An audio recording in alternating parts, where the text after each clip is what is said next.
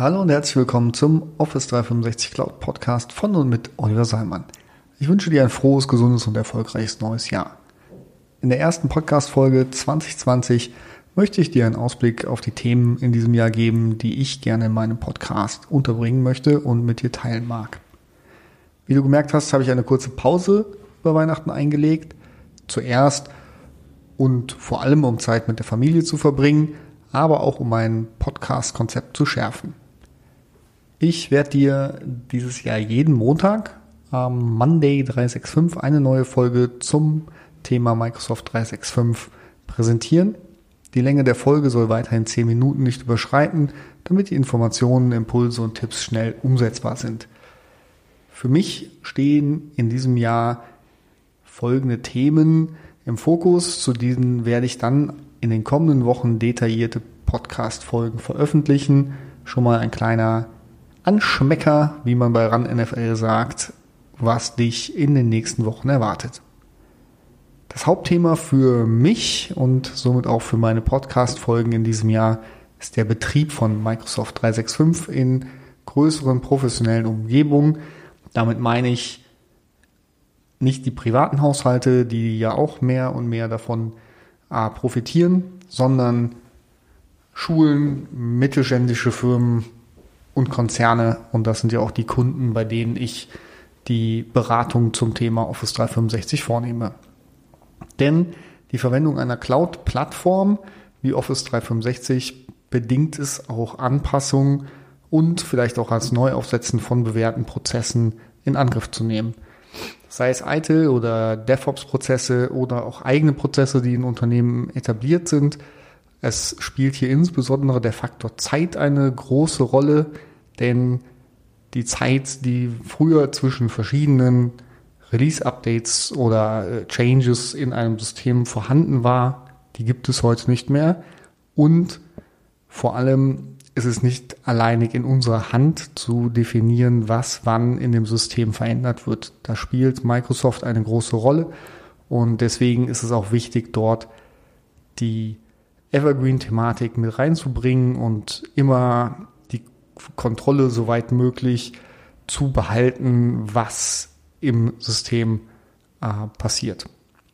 Da möchte ich auch insbesondere auf Themen wie Monitoring und Change Management eingehen.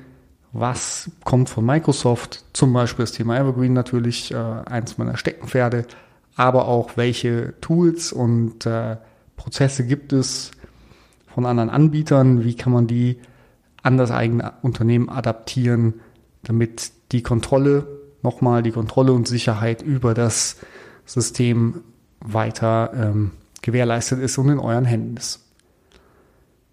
Dann darüber hinaus möchte ich ähm, halt auch die Themen rund um Office 365 weiter betrachten. Hier geht es für mich um den Betriebsrat, ähm, ich finde es wichtig, dass du in deinem Projekt, du als Verantwortlicher für Office 365 eine gute Basis mit dem Betriebsrat hast. Aber ich möchte euch auch in einer eigenen Folge nochmal ganz genau sagen, wie bilde ich so eine vertrauensvolle Basis und was aus meiner Sicht entscheidend ist, um auch dort eine gute Zusammenarbeit zu gewährleisten.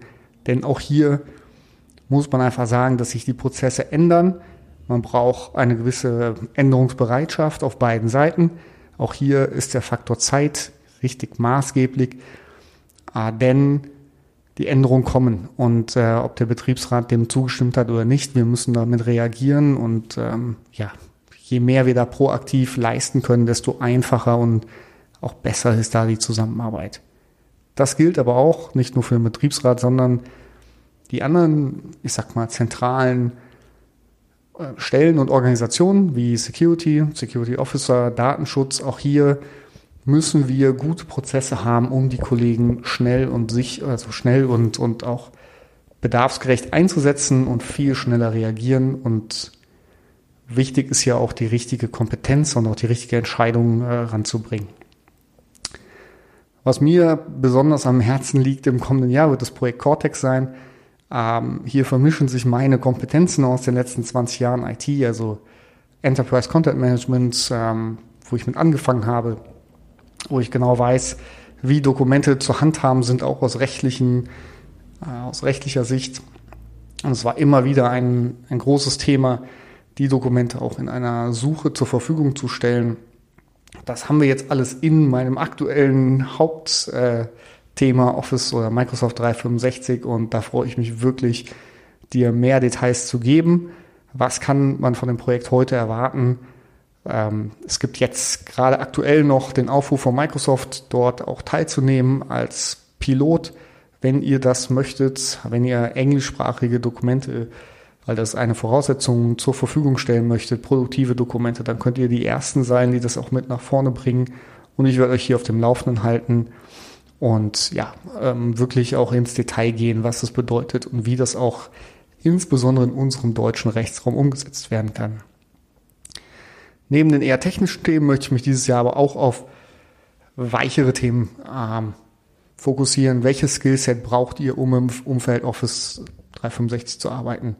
Wie ist der neue Way of Work, den du deinen Kollegen, aber auch für dich selber ähm, ja, umsetzen musst, um in einem nicht stillstehenden System, es ändert sich immer wieder und immer wieder, auf dem Laufenden zu bleiben, welche Prozesse sollten etabliert sein für dich, aber auch für dein Unternehmen, damit du dort die ja, auf dem Laufenden bleibst. Das ist das Wichtigste, dass du dort mit so wenig Aufwand wie möglich ähm, es schaffst, immer die neuesten Informationen zu bekommen und das Gefühl hast, die Kontrolle über dein System zu behalten. Ich freue mich auf deine aktive Unterstützung. Kontaktiere mich auf LinkedIn und hilf mir, den Podcast in diesem Jahr noch erfolgreicher zu gestalten. Bis zum nächsten Montag